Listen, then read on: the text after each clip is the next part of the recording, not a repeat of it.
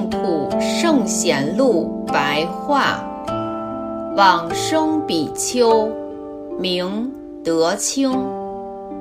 德清，字承印，晚年自号憨山老人，浙江金陵蔡氏的子弟。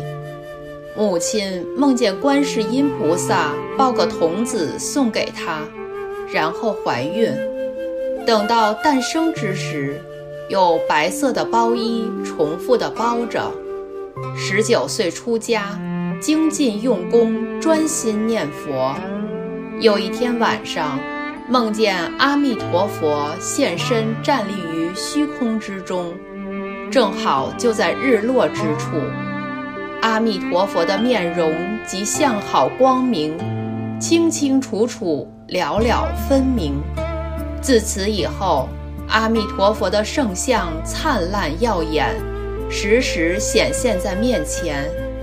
不久之后，至五台山修习禅定，体悟明白了本有的自性。后来又自写书写《华严经》，每下一笔。同时念一声佛号，久了之后，动静一如，佛号不断。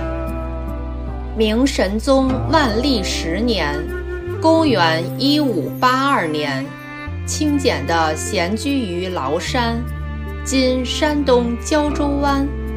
李太后命令人送金银给他建造寺院，并赐寺院名为海印寺。太后曾多次派遣宫中的使者前往修造许多塔寺。当时有些与这位使者有冤仇的权贵人士，唆使东厂的太监假扮道士前往击鼓鸣冤，以侵占的名义上报于朝廷。这件事牵连到了憨山大师，因此他被判处私造寺院之罪。命令其还俗，并从军驻守雷州（今属广西）。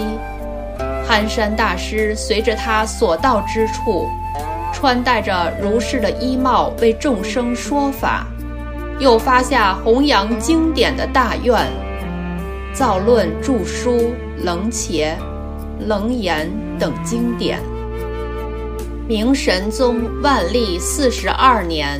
公元一六一四年，奉皇帝的诏令，恢复僧人的资格。退役回来时，经过庐山，结毛安于五乳峰之下，效法慧远大师，依照六十的次序，更加精进地修习净土法门。当时有一名为海洋的参禅人。向憨山大师求受戒法，因而问到修习净土法门的要旨。憨山大师说：“释迦牟尼佛所开示修行了脱生死的方法，虽然说是方便有多门，但是只有念佛求生净土的法门最为直接简要。这个法门。”乃是佛陀无问而自说，三根普披，四众全收，不只是权巧为下根人施设的方便法门而已。经典说，若要清净佛土，应当要清净自己的心。现在要修行净土的功业，必定要以清净自心为根本，要清净自心。第一，先要戒根清净，身的杀盗淫三业，口的妄语两舌绮语，恶口四业，意念的贪嗔痴三业，这十种恶业，乃是地狱恶鬼畜生等三途的苦因。而今持戒的要点，首先必须三业清净，如此。则心地自然清净，于此清净心中，远离娑婆世界的痛苦，发愿要往生西方极乐世界，建立念佛的正行，然而念佛必定要生死心切，先能断除一切的外缘，单单提起一念，以一句阿弥陀佛为我们的命根，念念不忘失，心心不间断。二六时中行住坐卧，不论是拿起汤匙，举起筷子，身体的转动、回旋、俯仰上下。或者动静闲忙之间，于一切的时刻，不愚痴，不迷糊，除了阿弥陀佛之外，没有其他的所缘。如此的用心，久了之后自然纯熟，乃至于睡梦之中亦不忘失。无论清醒与睡眠一样，都能念佛。如此则念佛的功夫绵密不断。打成一片，这就是念佛得力之时也。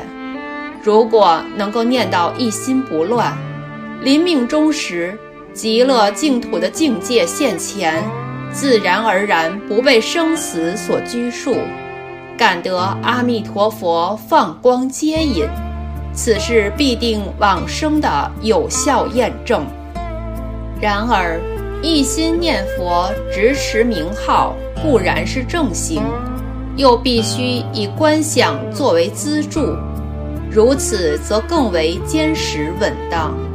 释迦牟尼佛为韦提希夫人开示十六种妙观，便能于一生之间所作结伴了生脱死。现在你应当于十六种观法中。随意选取一种观想，或者单单观想阿弥陀佛以及观音世智二大菩萨的妙相庄严，或者观想极乐净土清净的境界，就如同《阿弥陀经》所说的莲花宝池等等，随着各自的意愿做一种观想。如果能够观想得清楚明了。则二六时中，好像现在就在极乐净土中一样。那么临命终时，于一念请，顿时就往生西方。应当要这样的去用心修行，并且精持戒律言行，永断恶念烦恼，以此清净的本心。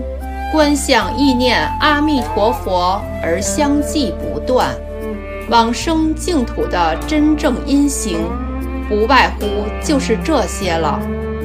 又有一位名叫静心居士的人问道：“念佛的功夫不能够相续成片，请法师开示。”憨山大师说：“修行第一个要点，就是要生死心切。”想要了脱生死的心不真切，如何能够念佛相续而打成一片呢？况且众生无量劫以来，念念妄想纷飞，情执的爱根坚固障蔽了我们的本性。即使今生出家修行，何曾在短暂的一念之间，痛切为了解脱生死？日用平常之时，念念随顺着情执之流，未尝反省思维。今天只以虚浮的信心，就想要断除多劫以来的生死，这就如同所谓的以一杯水要救一车木柴的火一样，哪里有这种道理呢？如果真的是生死心切。念念如旧头发燃烧之急，只恐怕一失去人身，百劫再也难得人身，而将此一声佛号咬住不放，一定要敌过纷飞的妄想，于一切处念佛的心念念现前，不被妄想执着所遮蔽障碍。如此痛下苦道恳切的功夫，久久之后必然纯熟，自然相应，不求功夫打成一片，而自然成片了。此事全部要靠自己着力用功。如果只是将念佛做表面功夫，那么你修到驴年也没有得力受用之处。现在必须要勇猛精进，千万不要再拖延怀疑了。憨山大师在庐山住了几年，后来又到六祖慧能大师的曹溪道场。明熹宗天启三年。公元一六二三年十月，视线些微的疾病，告诉人们说，老僧世缘将尽矣。然后沐浴焚香，端身正坐而往生。当时有一阵光明照耀了整个天空，享年七十八岁。出自《梦游集》。